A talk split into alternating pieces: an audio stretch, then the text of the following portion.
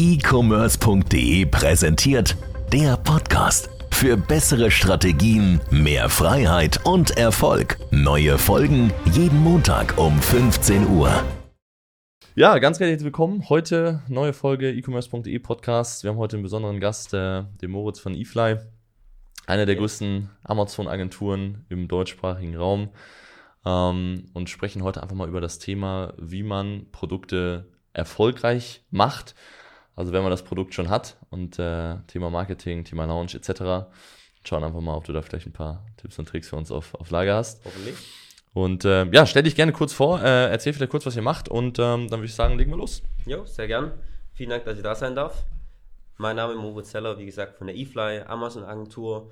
Wir kommen aus Stuttgart, sind auch gestern Abend tatsächlich extra hergefahren, haben am Wochenende hier noch ein bisschen ein Event, morgen am Samstag und ja, wir sind eine Agentur mit ein bisschen mehr als 60 Leuten, haben uns ursprünglich eigentlich rein auf den Bereich Performance Marketing spezialisiert auf Amazon, haben uns dann über die Zeit, über den Laufe der Zeit irgendwie ein bisschen weiter spezialisiert oder ein bisschen das Leistungsportfolio erweitert. Bedeutet, wir machen auch mittlerweile in Content Marketing, Videografie, Fotografie, all diese Themen, haben auch ein Troubleshooting in-house mittlerweile. Bedeutet, mhm.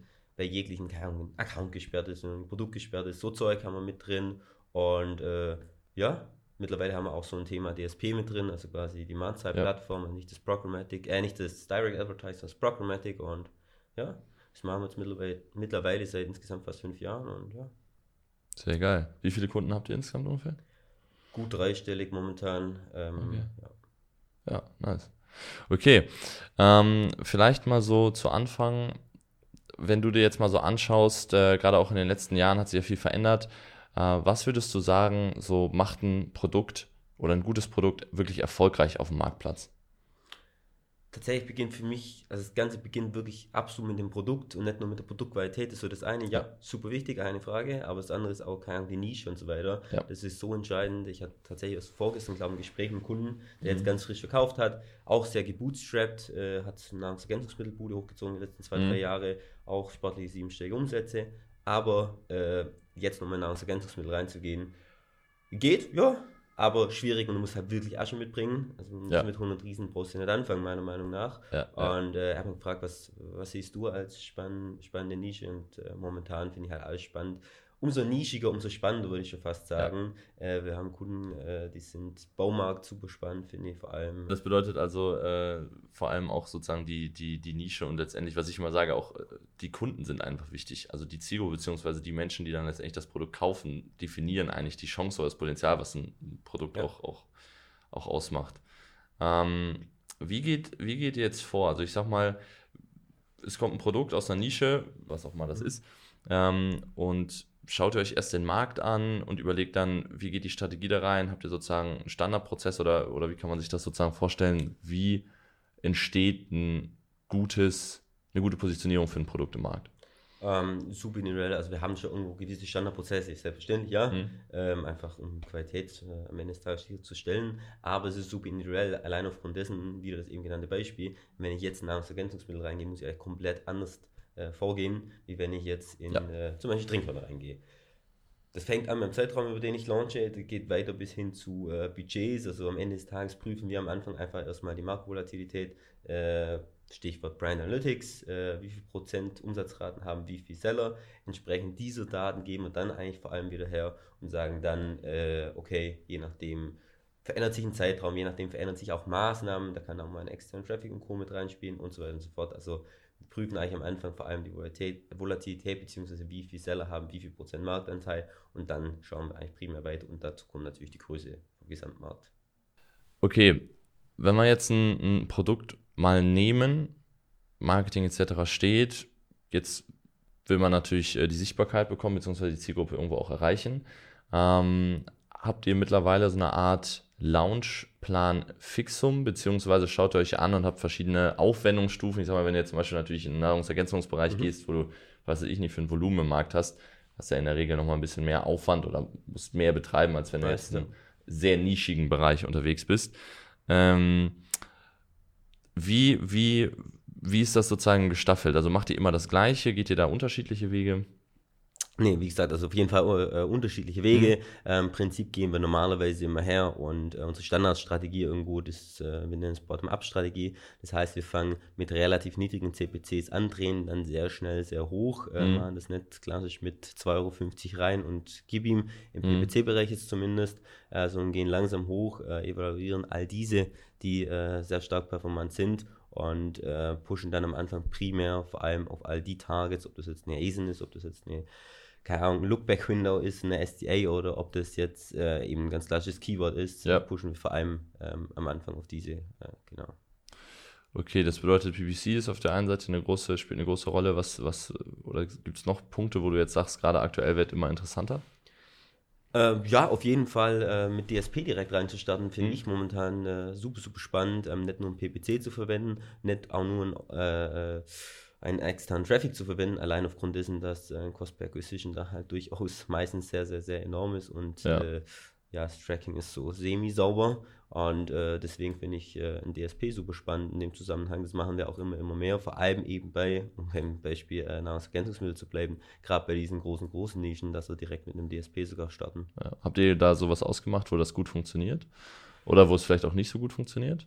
Das ist das Problem bisschen beim DSP, das kannst du so nicht, so meiner Meinung nach, ja. weil äh, du kannst vorher nicht so genau sagen, welche CPMs haben wir. Du kannst die CPMs auch nicht so krass steuern wie ein CPC, im PPC. Äh, mhm. Das ist ja, ein CPM zu steuern im DSP ist deutlich, deutlich äh, schwieriger. Das geht schon auch, äh, aber Den Satz können wir einmal rauscutten und äh, danach als äh, Zitat nehmen. Was? alles gut, alles CPC gut. CPC zu steuern? Nee, nee, alle, fast alles. Äh, war nur witzig, weil es relativ viele drei äh, kürzige Abkürzungen äh, so. waren, wie auch immer.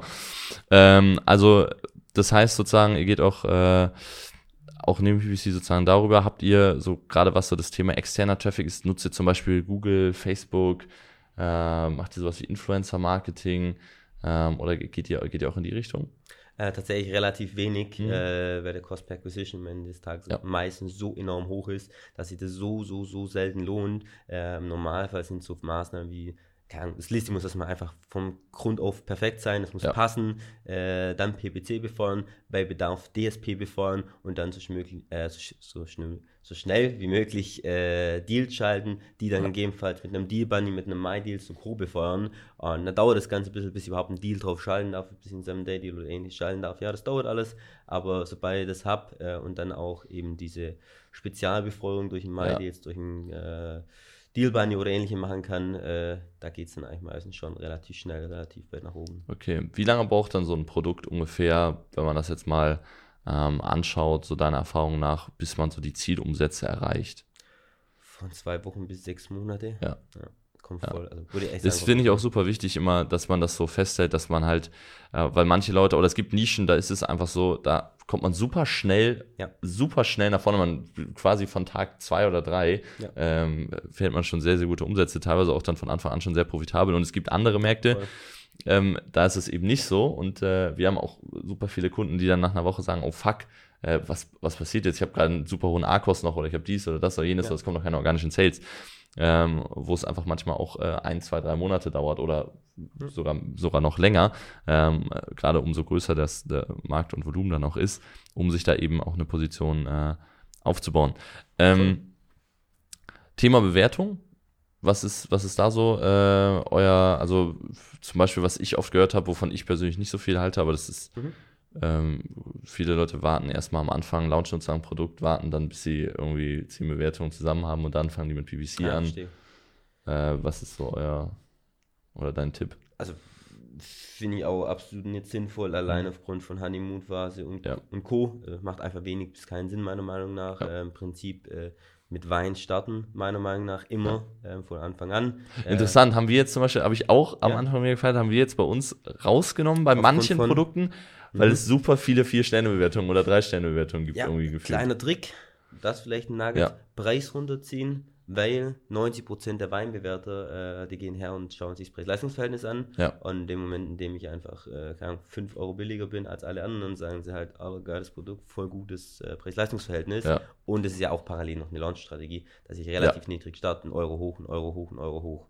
Von dem her wenn man also verstehen den Punkt, ja, äh, aber mit Preis runter habe ich eigentlich fast immer gute Bewertungen. Ja, manchmal ist da eine nicht so gut dabei, aber allein aufgrund von äh, Konformitätsgründen bevor mein Account gesperrt wird, was wir immer wieder mehr sehen, würde ich es auf jeden Fall Ja, machen. okay, das bedeutet also Wein zum Start. Äh, nutzt du sonst noch oder ist da sonst noch irgendwelche, irgendwelche Steps?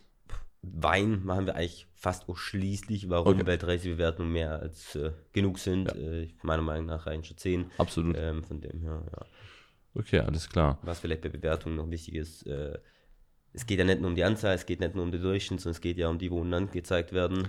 Ähm, Die Spitzenrezension. Un genau. Unglaublich und unglaublich unterschätzter Punkt nach wie vor meiner Meinung nach. Gerade auch wenn man die Leute sieht, teilweise hat ein, ein Produkt auf 500, 600 Bewertungen, aber wenn die obersten Ja. beiden mies sind, Ja. dann ist das so ein Conversion Killer. Voll. Ähm, Wir hatten mal ein Produkt, äh, das hatte, keine Ahnung, echt, echt gute Conversions mit 30, 40 Prozent, also wirklich, wirklich gut. Eine einzige schlechte Bewertung oben drin, 4,5 Durchschnitt, paar hundert Bewertungen, Conversion ist mehr als halbiert worden, das war brutal. Nur Ja. wegen einer Bewertung. Natürlich, es kommt auch sehr stark, äh, stark darauf an, was steht drin und so weiter. Aber wenn da halt wirklich ein Killer-Argument drin steht, Ja. kann das komplett deine Conversion zu hauen. Von dem her super, super Ja. relevant. Das ist, äh, ist brutal. Okay. Ähm, wie, wie sieht das dann aus, gerade so, weil du hast ja dadurch, dass ihr sehr viele Leute betreut da in dem Bereich, auch, auch wahrscheinlich einen guten Überblick, was so grob funktioniert, was nicht so gut funktioniert. Ähm, wie siehst du so diesen Punkt, gerade Markenbildung, also ich sage jetzt einfach mal, egal ob man jetzt ein Brand aufbaut oder eben sehr viele Produkte in einer Nische macht, wird es einfacher, dadurch äh, neue Produkte an den Markt zu bringen, wenn du schon dir ein kleines Setup sozusagen aufgebaut hast in der Nische, zum Beispiel wenn du jetzt äh, zwei, drei Trinkkörner schon an, äh, an den Markt gebracht hast. Äh, ja, gut, bei Trinkern ist irgendwann der Markt zu Ende. Ja, ja. Äh, aber nee, grundsätzlich auf jeden Fall, äh, allein aufgrund dessen, wenn ich vor allem Komplementärprodukte irgendwo finde, spätestens dann, weil normalerweise, wenn ich nicht irgend, wenn ich eigentlich so ein paar Basic-Dinge richtig mache, habe irgendwo eine Community, habe irgendwo eine E-Mail-Adressenliste, irgendwas habe Mhm. ich und wenn ich die dann befeuern kann, äh, natürlich wird es einfach so E-Mail-Adressenlisten zum Beispiel von Kunden, das nutzen wir auch sehr, sehr, sehr Ja, oft, weil es ja. einfach verdammt gut funktioniert. Ja. Ja. Okay, alles klar. Was ihr auch macht, was ich ganz interessant finde, ist, ähm, ihr, ihr helft auch dabei, ähm, international sozusagen sich aufzustellen, beziehungsweise auch da ähm, Themen wie PPC etc. Äh, in Angriff zu nehmen. Hm, seit wann macht ihr das ungefähr? Boah, wir haben das eigentlich relativ früh gestartet, weil äh, einfach, gerade wenn wir von Frankreich, Spanien, Italien sprechen, jetzt stand Ja. heute die drei. Es ist so einfach, aber es ist so ein großes Um- Umsatzpotenzial, warum einfach FBA Network und Co., die Grundthemen, aber auch der, der, Markt ist einfach deutlich weniger kompetitiv. Äh, deswegen ist es eigentlich relativ einfach. Äh, natürlich muss ich irgendwo gucken, dass ich halt mit meinen Native-Leute arbeite, äh, weil die Leute sind einfach anders, aber es funktioniert sogar ohne jetzt krass mit Übersetzung und so weiter und so fort. Kommt wieder drauf an, Nahrungsergänzungsmittel, aber Trinkern auf jeden Fall. Und äh, ja, da machen wir relativ viel. Also wir, haben, wir arbeiten sehr viel mit Verprovisionierung für uns als Agentur und wir machen insgesamt bestimmt 30, gute 30 Prozent äh, von unserem Unternehmensumsatz über Frankreich, Spanien, Italien, UK und Co. Okay, interessant. Interessant. Alles klar, cool. Ähm, Thema PPC vielleicht nochmal kurz, um das aufzugreifen. Das ist so eine Sache, die, die ja in letzter Zeit immer, immer mehr so an Popularität gewinnt, sind halt Tools zu nutzen komplett, um das sozusagen zu automatisieren. Was ist so deine Meinung dazu? Ähm, das kann man machen. Mhm. Das äh, muss man aber auch nischenindividuell sehen, meiner Meinung nach.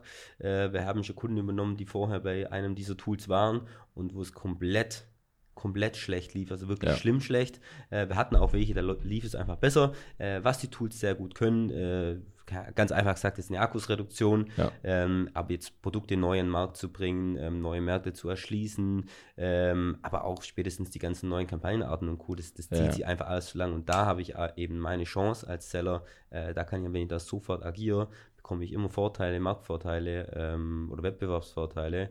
Und das können so Tools nicht abbilden. Man kann es als Unterstützung nehmen, um äh, vielleicht die Frage abzurunden, aber allein ein Tool laufen zu lassen, es funktioniert. In schwachen Nischen vielleicht, aber das ist niemals die beste Möglichkeit oder die beste Version. Ja, würde ich tatsächlich so unterschreiben. Also ähm, nutzen wir auch vor allem gerade beim, beim, beim Launch oder auch wenn man mal so einen Umbruch macht oder was Neues ausprobieren will, finde ich es immer sehr schwierig, da äh, damit zu arbeiten. Mm, okay, dann vielleicht nochmal so äh, abschließend, vielleicht so eine Sache, gerade jetzt äh, in diesem ganzen Bereich Launch und Marketing und so weiter und so fort. Was ist so ein Punkt, den du aktuell siehst am Markt, der dafür verantwortlich ist, dass viele Leute vielleicht nicht erfolgreich sind? Also gibt es so einen Punkt, wo du siehst, oder Mhm. können auch ein, zwei Punkte sein, wo du einfach so siehst, mh, da machen viele Leute äh, Fehler. Ich glaube, es sind mehrere, also die paar, wo mir als allererstes einfallen, ja. äh, ist auf jeden Fall kaufmännische Gründe. Die Leute sind einfach kaufmännisch nicht fit genug. Sie mhm. machen einfach kaufmännische Fehler. Zweitens, sie gehen, kann man vielleicht als kaufmännischen Grund nennen, äh, sie gehen einfach mit zu wenig Geld rein, mit zu wenig ja. Kohle rein. Ähm, auch sicherlich ein Punkt meiner Meinung nach. Und am Ende des Tages, äh, um die Frage ist, um erfolgreich zu werden, was heißt das? Äh, um ja. sechsstellige Umsätze im Monat zu machen, irgendwie um gut leben zu können davon. Äh, das sind eigentlich primär die zwei Punkte, eigentlich meiner Meinung ja. nach. Und eben falsches Produkt, falsche Nische, falsche Kategorie. Die drei Themen, würde ich sagen. Ja. Okay, alles klar. Ja, super. Dann äh, dir vielen Dank für die, für die Insights. Und äh, dann würde ich sagen, hören wir uns hier wieder nächstes Wochenende.